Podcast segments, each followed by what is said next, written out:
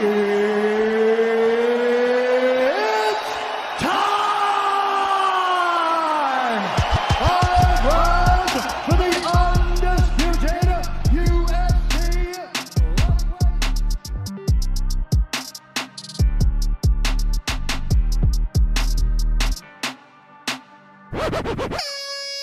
salut tout le monde, c'est Nico, soyez les bienvenus dans MMA Club. Aujourd'hui on va parler de cette UFC Fight Night London d'anthologie. C'était vraiment incroyable.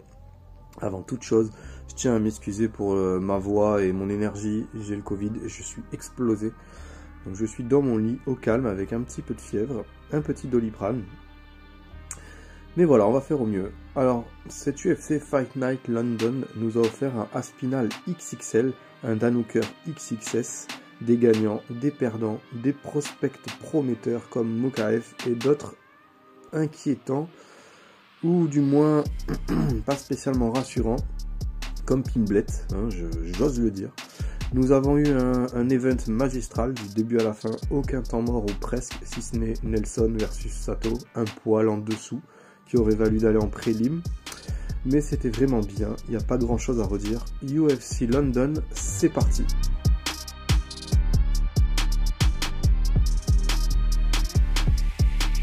Donc je commence avec Muhammad Mokaev qui attaque cette carte de la plus belle des manières, spectaculaire entreprenant. Il était agressif et précis. Il n'a pas laissé le temps à l'américain de s'installer et de prendre ses repères. Ça se rentre dedans, coup de genou gauche en pleine tête. Sa prise audacieuse, il va saisir le coup, sauter en plein vol, à la retombée, c'est encore pire. Guillotine parfaite, c'est verrouillé en moins d'une minute. Mokaev fait exploser l'O2 Arena. On retiendra que celui-ci est décidément créatif, imperméable à la pression, et que d'un coup, il est entré à la 24e place des flyweight. Ça, c'est la très très bonne nouvelle. Ça veut dire qu'on va avoir un petit peu d'adversité, et ça veut dire qu'on va donc le voir un petit peu euh, échanger sous d'autres aspects. Je suis très très impatient de le revoir dans la cage. Je le verrai bien affronter euh, Zumagulov, Tyson Nam ou Tagir Ulanbekov. Un défi un peu plus relevé pour faire toc-toc au top 20. Ensuite, on passe à Jack Shore. Jack Shore s'est fait peur. Le Gallois a eu du boulot contre un Timur Valiev intenable. Valiev, pardon. Intenable, nerveux et constant, qui pour moi avait pris soit deux rounds, soit un round partout avant le troisième. Mais c'était quand même très très serré, très très chaud. La différence a été faite de manière incroyable durant euh, deux phases debout. Donc short place décroché parfait. Sur ces deux moments euh, en boxe, euh, Shore a vraiment marqué des, points. Euh, en plus, son adversaire va au sol. Donc voilà, bon, il abandonne pas. hein. Franchement, c'était un super combat. C'était un bon résultat, finalement logique. Il y a eu quelques petites alertes en début de combat. On retiendra que Valiev n'est pas là pour faire figuration. Alors malheureusement, il est souvent appelé pour faire des remplacements en short notice. Il n'a pas une trajectoire facile et je pense qu'avec une bonne prépa et un peu moins d'énergie gaspillée dans certaines phases de combat, il aura la lucidité euh, nécessaire en fait pour rebondir, euh, voire call out une revanche. Moi je, je vois bien une revanche de ce combat parce que franchement, je pense qu'avec des meilleures euh, conditions de préparation, Valiev peut gagner ce combat. Donc Shore était 32e mondial et il passe 19e parce que son adversaire était 19e. Donc c'est une très belle opposition et sur le papier ce n'était pas du tout vendu d'avance. J'aimerais bien le voir contre Kyler Phillips ou Frankie Edgard. Euh, Kyler Phillips je pense qu'il va vouloir aller de l'avant donc c'est compliqué mais Frankie Edgard il a plus grand chose à jouer maintenant, pourquoi pas. On passe au magnifique Paul Craig, la plus belle barbe de l'UFC. Il nous a livré un combat stressant. Il a longtemps cherché les étranglements. Euh, deux ou trois fois, il a cherché le triangle, mais on, a quand même tremblé hein, sur, des, ground and pound solides de Krylov. Euh, J'ai l'impression qu'il est flash KO, mais un poil de seconde, un moment. Si l'Ukrainien appuie à ce moment-là, ça peut basculer, mais alors euh, sévère. J'étais vraiment pas serein. Malgré que tout cela ait semblé bah, très assumé de sa part, on aurait dit que c'était le game plan. Voilà, le verrouillage était incroyable, le timing avec lequel il passe sa jambe droite, il saisit le poignet toujours en prenant des coups et craque quelques parfums pour se faire plaisir. Il rend deux trois taquets qu'il a pris, ça verrouille s'écosse. L'Ukrainien tape, merci, au revoir comme on dit, vraiment incroyable. Alors, Je vais pas dire que ce combat m'a déçu, euh, mais disons qu'au départ, enfin pas au départ, mais à l'arrivée, je vois un game plan qui est quand même très risqué. Et euh, en plus, pour que ça fonctionne et que ton adversaire se livre, il faut qu'il prenne confiance et que donc il t'a déjà bien amoché en fait. Il faut que pour que le game plan de, Paul Craig ait fonctionné, il a fallu que Krylov lui envoie quand même déjà quelques belles pralines et prenne confiance. Voilà, pardon, je reformule. Et, et, et je pense que ça aurait pu ne jamais passer. Voilà, moi j'étais vraiment inquiet. Euh, franchement, chapeau parce que c'était aussi prévisible que osé. Je pense que, que Krylov va s'en vouloir de ne pas avoir vu le, piège à loup euh, se venir se refermer sur lui. C'était un triangle incroyable. Donc euh, Paul Craig enchaîne, hein. il rentre dans le cercle fermé du, top soumission à l'UFC. Euh, ceinture noire de Jiu-Jitsu brésilien et maintenant à 13 soumissions dans sa carrière. Il est sur un run de 6 combats sans défaite, dont un match nul avec Shogun Rua et 5 victoires, donc stoppées par TKO ou soumission. Paul Craig était dixième, donc ça ne bouge pas, mais il écarte un concurrent de plus, direct à sa position.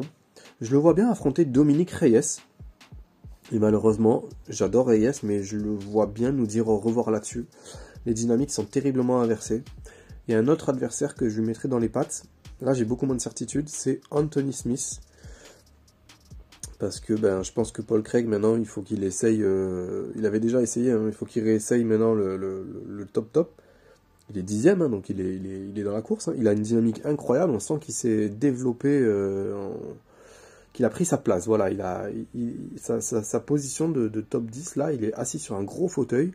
C'est venez la chercher. Donc moi j'ai hâte de voir ça contre un adversaire un petit peu mieux classé qui a du cœur aussi. Ça peut être très très très intéressant. On passe à Pavlovic qui a roulé entre guillemets sur Abdurakimov. Non pas qu'il ait été mauvais Abdurakimov, au contraire, mais le géant russe a tout simplement été meilleur, incroyable, plus complet, plus compliqué à manœuvrer. Il a une musculature qui est hors, norme, c'est assez incroyable, il est carré. Chamil n'a jamais été euh, inquiétant. Il n'a jamais vraiment pu euh, s'exprimer. Donc Pavlovic a logiquement remporté cet affrontement. Un beau TKO des familles. L'arbitre a fait le bon stoppage hein, parce que je voyais pas l'intérêt de continuer. Même si Abdurakimov défendait, c'est quand même compliqué de multiplier les, phases de défense sur les avalanches de coups de, de Sergei Pavlovich. On a l'impression comme ça que c'était un peu un early stoppage, mais je peux vous dire que si on est en dessous, on a hâte que ça se termine. Abdurakimov de toute façon ne pouvait rien faire de plus que défendre, ça pouvait continuer comme ça pendant une minute, il n'y avait vraiment rien à faire. Il était déjà au sol. Donc voilà, c'est un de mes chouchous en poids lourd, hein. il, entre donc dans le, dans le top 10. Un top 10 qui commence à ressembler à quelque chose de très cohérent. Parce qu'on a certainement la meilleure opération de la soirée avec la victoire de Aspinal sur Volkov. Mais au-delà de la victoire, c'est la manière. Quelle performance Aspinal était quand même prudent, il était intelligent, il était patient. Euh, mais le russe a plongé euh, mentalement après plusieurs phases dans lesquelles il a été petit à petit battu avant même de pouvoir euh, rentrer dans le combat. Alors Aspinal le savait, on savait que, on, on, savait que ça valait mieux que du top 10. Hein. Enfin, en tout cas, moi, perso, j'en étais convaincu. Donc là, il est top 6. Il est un peu plus près de son réclassement, puisqu'il a intelligemment call-out Tuivasa. Pourquoi intelligemment? Parce que Miocic, le top 6, il s'en fout. Euh, ensuite, on a Cyril Gann, soit c'est trop tôt, soit il est au courant de quelque chose concernant Gann et l'UFC, notamment à Paris cet automne-hiver. Donc le call-out semble inutile s'ils ont discuté préalablement. Soit c'est juste trop tôt, peut-être. Peut-être qu'il estime que c'est un peu trop tôt. Ensuite, il y a Derrick Lewis. Je pense qu'il va arrêter de se farcir des, prospects au, Fight IQ au-dessus de la moyenne. À mon avis, il va vouloir faire euh, une pause, Derrick Lewis, avec euh, ce genre de profil. Euh, il y a Curtis Blade. Je pense qu'il est booké pour Cyril Gann à, à Paris. Donc, enfin, je pense. J'en sais rien, mais ça a l'air en tout cas. Donc, comment dire bah, c'était le call-out qui restait, quoi. Et puis en plus, c'est marrant, ça fait le duel, des, buveurs de bière. Bon, bah, c'est mes deux grands bébés dans la même cage. J'en ai rêvé. L'UFC va le faire. Je suis vraiment très content si ça se concrétise. Imaginez ça en Australie, par exemple. Ça peut être vraiment la folie. Alors apparemment, Aspinal a demandé à Tuivasa de, de venir l'affronter chez lui à Manchester. Eh bien, c'est tant mieux, car il y a des vols Nice-Manchester qui sont pas chers. Je suis très content. Donc je disais la, catégorie des top 10 des pardon, la catégorie des poids lourds va reprendre un peu du poil de la bête. On a euh, Spivak qui commence à, reprendre confiance. On a des mecs qui étaient plus à leur place qui en sortent. Et on a des mecs qui n'étaient pas à leur place hors du top 10 qui y rentrent. Donc ça devient vraiment un compact de, des meilleurs là, euh, avec des générations qui vont se croiser, des profils qui vont se croiser. Ça va, ça va devenir vraiment passionnant. En plus, Nganou est absent. Donc ça va se batailler pour la place du, numéro 1. Là, ça va être un truc de fou. Donc euh, il y a un grand perdant dans ce, dans ce week-end au niveau des poids lourds, c'est Alexander Volkov, Drago. Il faisait très peur il y a encore euh, pas longtemps et aujourd'hui les prospects le défient menton pointé vers le soleil comme dirait l'autre. Je pense que certains ont la ref, je vous le souhaite en tout cas. Donc euh, voilà, il a dit que ça, avait été compliqué le voyage, les papiers, le regard du monde sur sa nationalité. Je rappelle pour ceux qui, vivent dans un ashram au Tibet qu'il est russe et que son pays est en guerre contre l'Ukraine, il est blacklisté un peu partout en Europe. Voilà, je reconnais qu'il a eu le mauvais rôle. Le mec veut qu'on le qu'on le voie perdre, le voie perdre contre le bon British local qui monte. Je reconnais que ça doit être un enfer dans sa tête d'aller au charbon avec tout ça autour de soi. Pourtant, moi, je l'ai trouvé sympathique. Il a dégagé une belle énergie avant d'entrer dans la cage. Peut-être qu'il a fait le vide et que ça lui a fait du bien, au contraire. Euh, pour ceux qui ont lu entre les lignes dans la vidéo de présentation du combat, il apparaît en plein doute, en pleines idées de, de se réinventer, d'évolution, et bizarrement, plus il cherche à changer ce qui ne va pas, et moins ça va, plus il devient prévisible et lent, et défensivement à la ramasse. Alors, est-ce la différence de niveau entre les deux, ou est-ce simplement que Volkov n'y est pas vraiment Son cœur semble ailleurs, sa tête aussi. Donc honnêtement, moi je pense que c'est un peu difficile, et c'est très hostile pour un russe d'aller combattre à Londres en ce moment. La pression devait être énorme, l'enjeu était quand même de taille. Peut-être que lâcher cette place de gatekeeper, ça va l'aider à se relancer, à aller chercher des nouveaux challenges, un, un run différent, un peu à la manière de, ce que Overeem avait fait avant justement que, que bah, c'était Volkov qui avait mis fin à son joli petit run, donc c'est un joli clin d'œil. Mais voilà, Overeem était reparti d'en bas sans se prendre la tête, un adversaire à la fois, euh, prenant plaisir euh, sans calculer. Voilà, il avait pris Waltaris, euh, il avait pris euh, Sakai, donc c'était très bien. Donc là, il passe 11e de la catégorie, il fait un petit bond en arrière, mais bon, c'est pas non plus, c'est pas non plus, la porte n'est pas fermée. Ça pourrait être pas mal de prendre 2-3 combats à sa portée pour reprendre des sensations et du plaisir. Donc pourquoi pas revenir contre Blagoy Ivanov ou Augusto Sakai, ça pourrait être très intéressant pour lui. Concernant la prestation de Topuria et Herbert digne du Fight Night, hein, vraiment, il faut être deux pour faire ça. On en parle très vite dans le podcast sur Ilia Topuria, ne vous inquiétez pas. Le spinning back elbow de Molly Meatball McCain, magnifique. Ce coup porté au moment où on s'y attend le moins nous a laissé une Luana Carolina au sol, le corps inerte. C'était incroyable, c'était venu de nulle part.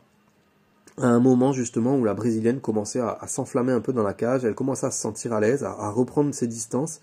Elle rétorquait de façon plus intéressante qu'aux deux précédents rounds. Non seulement sportivement, mais en plus par son attitude, elle commençait vraiment à, en imposer, et bim, le chaos des enfers, une salle en feu, la Britannique a su allumer les flammes vraiment au, bon moment, euh, alors bravo, hein, c'était la, la 29e contre la 32e, c'était très équilibré sur le papier, même si McCain avait pris euh, deux rounds sans trop de problèmes, elle a un cardio assez exceptionnel par rapport à sa prestation, mais on a senti une baisse de régime dans le troisième, bon après avec le combat qu'elle nous a livré, franchement, je comprends. Voilà, la brésilienne a été vraiment résistante, pourquoi pas pour McCain aller chercher Moroz ou Antonina Shevchenko pour franchir un vrai palier? Alors bon là c'est un vrai palier. Encore que Antonina Shevchenko, elle est quand même dans le dur. Elle alterne victoire-défaite, donc elle est assez fragile. Moroz c'est un peu compliqué. Mais je pense que commencer par Antonina Shevchenko, ça peut être pas mal. Voilà. En lightweight, on passe à l'espoir britannique, le chouchou de Liverpool, Paddy de Buddy Pimblet, qui affrontait Vargas. Le moins qu'on puisse dire, c'est qu'il sait haranguer le public. Il sait faire le show avant et après. Pendant, j'ai trouvé que c'était un peu difficile.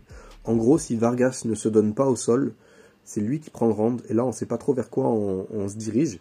La vérité, c'est qu'il faut rendre à César ce qui appartient à César.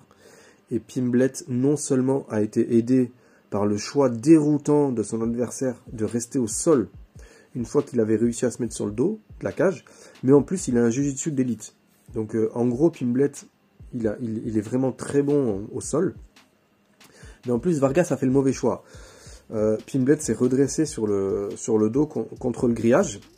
Et le Mexicain aurait dû se relever, euh, il restait une minute, il avait le round en poche, c'est très dommage. Euh, je sais pas pourquoi il s'est obstiné à, garder la position. Donc je retiens que Pimblet debout, c'est pas n'importe quoi, mais c'est quand même euh, un peu inquiétant. Je me base sur ces deux derniers combats. Hein. Il fait du brawl dangereux, il se fait toucher très tôt. Donc euh, ça, ça, ça, ça, file au sol euh, très rapidement, au moindre crochet encaissé. On se demande même s'il n'est pas un flash KO. Ensuite, tu as l'O2 Arena qui s'endort et qui découvre pendant 3 minutes que leur prospect, ben, c'est un humain et qu'il galère à inverser la maîtrise du numéro 64 mondial de l'UFC. Donc voilà, je suis nul en, en brésilien, mais je sais quand même voir que les erreurs du Mexicain lui coûtent le round et potentiellement, bon, je vais pas dire le combat, mais en tout cas, ça lui compte le round, vraiment. Il aurait pu aller au deuxième round s'il n'avait pas fait cette connerie de, rester en fait dessus, d'essayer absolument de lutter au sol avec lui. Donc voilà, Pimblet s'en sort plus que bien. Heureusement pour lui, il passe le, le rear neck proprement avant le gong et l'O2 Arena explose. Alors que je ne sois pas fan du tout de Paddy Pimblet, c'est une chose, mais je reconnais qu'il sait faire le spectacle, qu'il sait y faire avec le public. Il a une, il y a une osmose, il y a quelque chose. Je reconnais que c'est une star en devenir. Je peux pas le nier. Euh, clairement, il, il, a, il a ce truc euh, assez incroyable euh, du bagou, euh, du, de la classe et en même temps, euh, tu sais, ce truc que les stars ont, que tu aimes détester et que tu, que tu détestes aimer, quoi. Il y a une espèce de mélange de tout ça. Il y a aussi ce truc de, on a envie de le voir perdre, dans le sens, qui va le, qui va montrer ses lacunes au grand public. comme, un peu comme Addisonia, tu sais, on, on, kiffe ce mec et on se dit, mais qui va l'avoir, quoi? Bon, il y avait Blakovic, mais c'était un risque de sa part, c'est pas pareil. Moi, je parle de Addisonia dans sa caté à lui. Voilà, bon, je, je m'égare, donc je me, je, me, je me, recentre un peu, désolé. Alors, euh, faut qu'il en profite, hein, parce que les choses vont vite. Euh, vaut mieux faire son oseille vraiment le, plus rapidement possible, parce que ça peut aller très très vite. On, on a vu, hein, regarde, Topuria et, et Pimblet, on a Dana White, on a des contrats, on a une cage. Ma question, c'est qu'est-ce qu'on fait? Donc je me mouille pas beaucoup hein, en disant, que, vu le niveau de détermination et de rage de vaincre du Georgien, euh, moi je suis désolé mais je pars pour un massacre au premier round.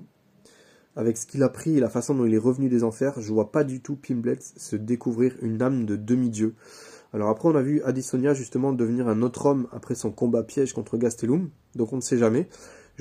Pour, ceux qui ont la mémoire courte, je vous rappelle quand même que avant ce combat, on était tous en train de se dire mais putain mais qu'est-ce qu'il fout là quoi? Il n'était pas ennuyeux, mais c'était euh, c'était pas la folie ces combats quoi. Et euh, donc voilà, là Pimlet ça peut faire pareil, ça peut très bien lui servir de des petits combats références comme ça. Et un jour il va tomber sur une vraie adversité, il va se découvrir quelqu'un en étant quelqu'un qui a vraiment du cœur sur la scène internationale, sur la scène euh, mondiale. Je, je, je, prends pas sa carrière du cage sur la table, hein. je, je, parle de, de, sa nouvelle carrière à l'UFC. C'est un peu une deuxième vie. Et, peut-être que euh, je dirais, ben ouais, j'ai eu tort. Mais euh, parce que je vois des gars sur internet qui disent oui, oui, euh, la hype, ceux qui parlent de hype, machin, la sauce est en train de prendre, vous allez voir. Ouais, ouais pas de problème, moi j'aimerais bien voir. Là, tout ce que je vois, c'est que le gars, au bout de 3 secondes, il se prend un crochet et il va au sol, quoi. Donc je suis un peu inquiet, c'est tout. C'est Après, tant mieux pour lui s'il si, gagne, c'est cool. Tant mieux pour ses fans aussi. Ils ont passé une bonne soirée et, et c'est tout ce qu'on veut.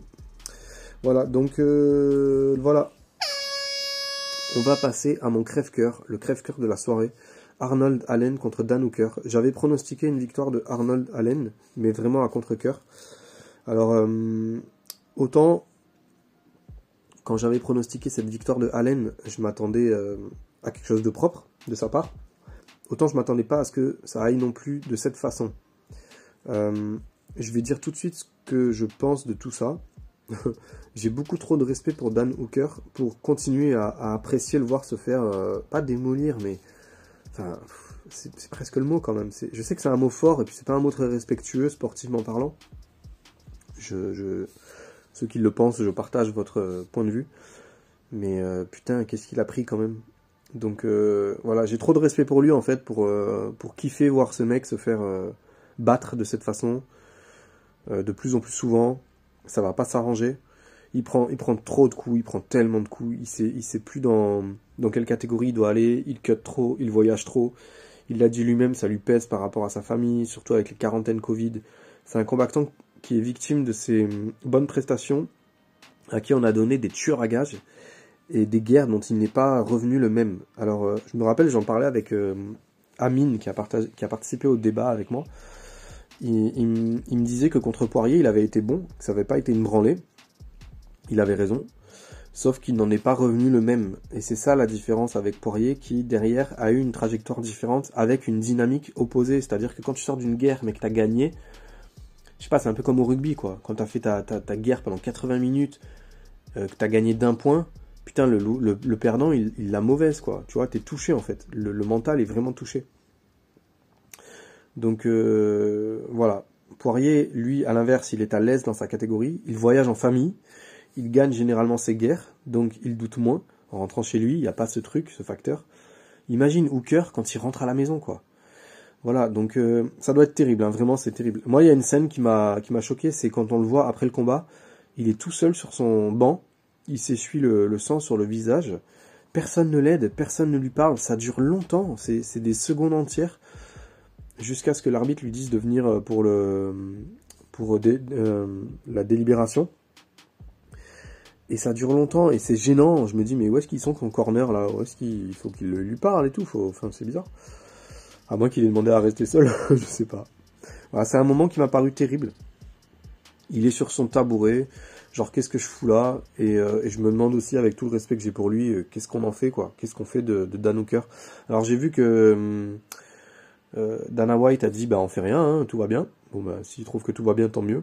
Il va peut-être l'essorer jusqu'à ce qu'il n'y ait plus de jus. Bah c'est normal hein, puisqu'il représente l'Océanie avec quelques autres représentants comme euh, Tuivasa ou Tyson Pedro. Donc en cas de cut, il y aurait plus beaucoup de représentants euh, australiens ou néo-zélandais à l'UFC qui pèsent dans le top. Donc je comprends que Dana White ait dit non non mais tout va bien, même s'il n'y a rien qui va. Mais j'ai eu un peu de mal euh, voilà, de le voir aussi facilement touché, des jabs directs, des crochets. Il résiste, hein, il réplique, donc euh, il, y va, il tape, il tape. Franchement, chapeau, c'est vraiment un guerrier.